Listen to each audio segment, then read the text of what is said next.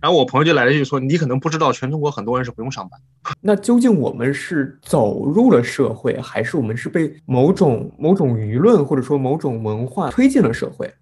对，年轻人走向社会，他现在有没有还有没有会有一个问题，就是说不想走向了，或者走向了一会儿又想回来呢？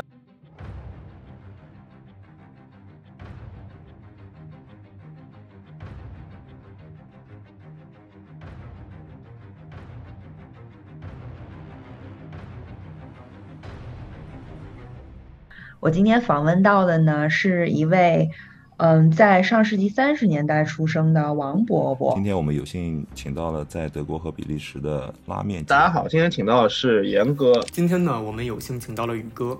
如果你是喜欢奋斗的那种，你就去奋斗，什么都不要怕。但是呢，要聪明一点。成年人的社会，黑色和白色都没有，都是灰色的。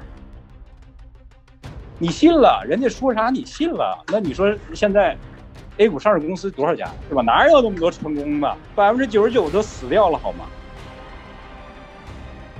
你当时的是国家分配，这个几乎是大家是在心底里是都是服从国家分配。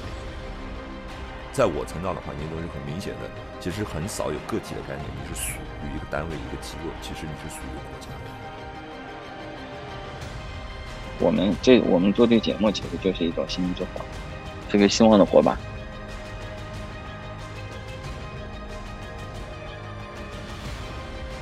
我能够就是深刻的意识到，我走入社会了，源自于我缺少了一把保护伞。